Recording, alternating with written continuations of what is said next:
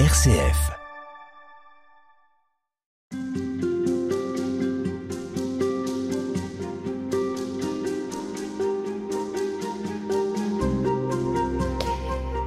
Bon à rien ou euh, vaut rien, euh, frère Sylvain Détoc, ce sont des expressions qu'on entend parfois, c'est un bon à rien, c'est un vaut rien. À moins que rien. À moins que rien. Quand on y pense, ce sont des expressions terribles d'une violence inouïe et euh, qui peuvent marquer quelqu'un très profondément. Vous avez euh, choisi ces mots avec volonté, quoi. Euh, Oui, Ils sont puis, pas choisis au hasard. Vous savez, les mots d'un titre, on en parle beaucoup avec l'éditeur. Donc là, en l'occurrence, c'est mon éditeur au CERF qui m'a suggéré ce titre. Je ne sais pas si j'aurais eu l'audace d'un tel titre. Et puis finalement, je me rends compte qu'il ne s'est pas trompé. Je m'en suis rendu compte notamment à l'occasion d'une rencontre un peu bouleversante. Pour tout vous dire, avec un pèlerin, une dame au pèlerinage du Rosaire qui euh, est venue me rencontrer en larmes avec euh, le livre sous le bras. Alors je lui ai demandé pourquoi elle était si émue et euh, c'est le titre du livre qu'il avait profondément remué parce que depuis qu'elle est toute petite, m'a-t-elle dit, on lui dit mais tu n'es qu'une bonne à rien.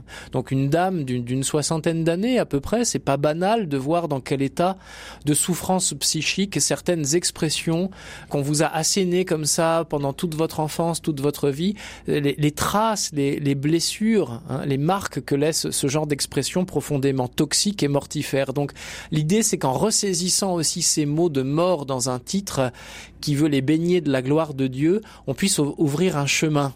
Un chemin pour cette. Bah, C'est-à-dire et une dire, consolation, bah, voilà, finalement, une forme de consolation. un baume, en se disant mais peut-être on, on m'a dit que j'étais un bon à rien, c'est peut-être pas sans raison, peut-être que j'ai pas tout réussi dans ma vie, que j'étais pas très doué, un peu gauche, tout ce que vous voulez, mais sous le regard de Dieu, je découvre que je suis pas un bon à rien. Je suis pas un vaurien. J'ai du prix aux yeux de Dieu. C'est le, le prophète Isaïe, par exemple, qui me le dit. Que mon histoire, elle a de la valeur. Euh, une valeur que Dieu a estimée au prix des mystères de Noël et de la croix. Voilà le prix que j'ai aux yeux de Dieu. Et découvrir cela dans la foi, ça peut être un formidable ressort aussi de guérison. Chacun de, le- de le nos point de départ d'un chemin. Est compté hein, sur notre Oui. tête. Oui, tout à fait. Alors vous voyez la tête que j'ai. Euh, pour un, comme euh, j'aime bien faire cette blague quand je prêche sur cet évangile, mais j'évite de la multiplier parce qu'on fatigue les, les auditeurs. Mais effectivement, c'est une grande consolation de savoir que tous nos cheveux sont comptés, et pas seulement pour les prédicateurs chauves, si vous voyez ce que je veux dire. Je ne sais pas si Pierre était chauve, mais en tout cas, lui, on peut considérer que c'est... Alors, un bon rien, je ne sais pas, mais enfin, c'est pas simple hein, pour lui. Non, alors bien sûr, ce qui nous vient immédiatement à l'esprit, c'est l'effondrement de Pierre pendant la passion du Christ avec son triple reniement. Mais il faut aussi euh, refaire le parcours de Pierre à travers les évangiles et on s'aperçoit que dès le début, ça a mal commencé. Quand euh, Jésus recrute Pierre, voilà, je parlais de Dieu comme d'un mauvais directeur des ressources humaines, le divin DRH vient recruter Pierre sur sa barque et après la pêche miraculeuse, la première réaction de Pierre, ça va être de dire à Jésus, éloigne-toi de moi parce que je suis un homme pécheur. Et Jésus va accueillir cette réalité. Jésus ne lui dit pas non non t'es pas un, nul, t'es pas un, un t'es quelqu'un de très bien. Jésus va lui dire ben je te prends tel que tu es et tu vas faire partie de l'aventure. Tu vas maintenant euh, pêcher par ta prédication euh, des êtres humains et plus des poissons. Donc c'est très beau de voir comment Jésus accueille la réalité de ce qu'a été la vie de Pierre. On n'en sait pas plus hein, sur le passé de Pierre, mais voilà ce qu'il accueille et ce qu'il entraîne dans l'aventure. En même temps, Jésus n'est pas toujours très tendre avec Pierre.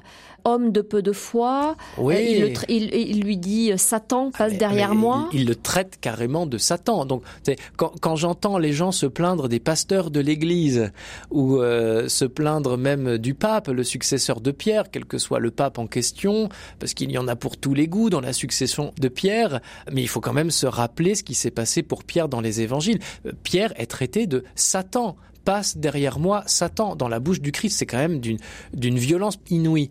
Donc Pierre, quand Jésus annonce sa passion et que Pierre vient juste de confesser sa foi en la messianité, peut-être même en la divinité de Jésus, et Pierre lui dit ah non non surtout pas Seigneur, tu vas pas souffrir, il en est hors de question. Ou alors Pierre qui ne comprend pas la scène de la transfiguration et qui, qui propose qu'on installe un campement là sur le Tabor pour que Moïse et Élie apparus dans la gloire restent avec Jésus dans cet état de transfiguration et pourquoi pas qu'on établisse le royaume de Dieu sur la terre. Vous vous rappelez euh, au début des actes des apôtres, même après la résurrection, on n'a toujours pas compris que le royaume que Jésus est venu instaurer n'est pas un royaume politique sur la terre, que c'est un royaume dans les cœurs et que s'il y a des changements à opérer dans nos civilisations, ça passera par la conversion des cœurs, de chaque cœur. Mais est-ce que ça signifie, quand Jésus parle comme ça à Pierre, que tout d'un coup il a un éclair de lucidité et qu'il réalise qu'il a peut-être pas fait le bon choix? Non, je crois pas, bien au contraire.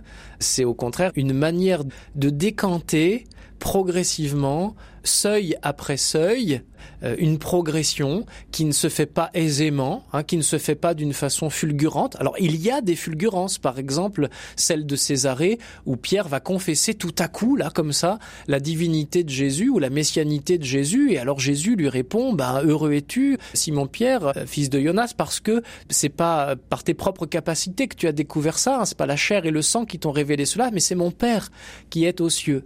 Donc avec l'aide de Dieu, quelque chose tout à coup a réussi à percer dans le cœur de Pierre, mais euh, il va falloir du temps. Et même après la Pentecôte, c'est pas gagné. Il y a l'affaire d'Antioche avec Paul, où pour, euh, comme parler euh, à la manière des jeunes, on pourrait dire que Paul et Pierre se sont frités sur la question des pratiques juives. Pierre n'a pas eu le courage, a eu peur de perdre la face devant la communauté juive, et donc a pu laisser entendre qu'il fallait continuer les pratiques du judaïsme pour être sauvé. Et Paul va le reprendre.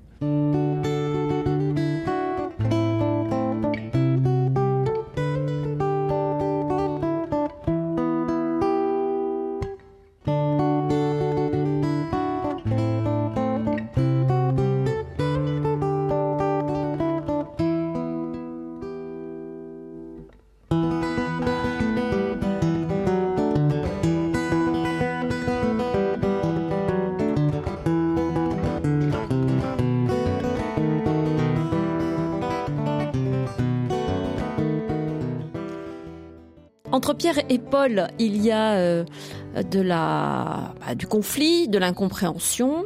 Ça, ça nous rappelle donc que nous-mêmes, nous ne sommes pas attendus euh, par, euh, par Dieu comme étant des, des personnages lisses, imperturbables, unifiés.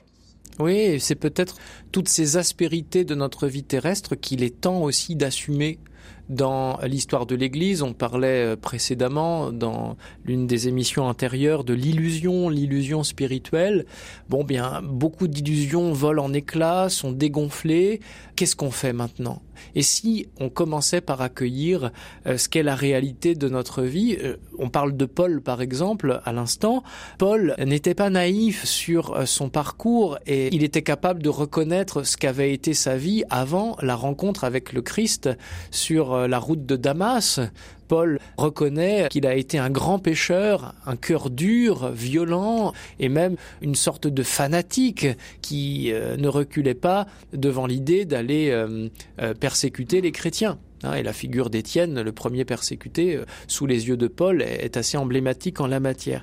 Et pourtant, voilà, Paul a été saisi, il a été transformé par la grâce de Dieu, et visiblement, quand on le lit, on, découvre que ça ne s'est pas fait non plus en un jour. Et Paul nous parle ailleurs de, de ses combats, de ses incapacités, de ses faiblesses, cette mystérieuse écharde qu'il a dans la chair. Euh, qu'est-ce que c'est? Là encore, on peut laisser les spécialistes de Saint Paul en disserter longuement. En tout cas, ce qui est sûr, c'est qu'il a fait l'expérience de ses limites et que la rencontre avec le Christ ressuscité dans la puissance de l'Esprit Saint n'a pas évacué toutes les difficultés qu'il portait. Il sera bien placé pour parler plus tard des vases d'argile, un vase d'argile fêlé, avec ses fêlures, mais un vase d'argile dans lequel Dieu a déposé le trésor de sa parole. Alors les mots d'ordre, qu'est-ce que ça pourrait être pour nous aujourd'hui? Réalisme et humilité? Oui, réalisme et humilité. Arrêtons, arrêtons peut-être d'abord de demander aux autres baptisés, a fortiori quand ils ont des fonctions de serviteurs dans l'Église, d'être ce que nous-mêmes n'arrivons pas à être. Ne leur demandons pas, ne nous demandons pas à nous-mêmes d'être des saints de plâtre. Ça n'existe pas. Ou ben, un saint de plâtre, par définition, c'est pas vivant. Je crois qu'il faut commencer par là consentir à cette humanité qui est la nôtre, à ce parcours de vie, cette trajectoire, cette, cette histoire qui est la nôtre, présenter cette réalité euh, au Seigneur pour qu'il continue à la façonner, à la modeler comme un potier. Alors si vous permettez, j'inverserai aussi euh, ce que vous venez de dire, c'est-à-dire qu'on pourrait demander aux serviteurs de Dieu, que sont par exemple les prêtres ou les, euh, les clercs, de ne pas demander de la part des fidèles ce qu'eux-mêmes ne sont pas en mesure de vivre. Oui, oui, tout à fait. C'est le grand reproche que Jésus faisait aux pharisiens et que les ministres de l'Église ne sont pas dispensés de s'appliquer à eux-mêmes toutes les, souffrances très, aiguës hein, que nous traversons dans l'Église peuvent nous amener à faire tout un chemin d'humilité pour euh, peut-être nous laisser euh, travailler plus profondément par la parole de Dieu, par la grâce de Dieu. Un très grand merci de nous avoir accompagnés, frère Sylvain Détoc, euh, dans ces haltes spirituelles. Je rappelle que vous publiez aux éditions du Cerf un livre qui s'intitule La gloire des bons ariens. Vous êtes prêtre et religieux dominicain, vous êtes docteur en, littérature et en théologie. Un très grand merci à vous et merci. à Pierre-Henri Paget et à Nathan Fort qui était à la technique.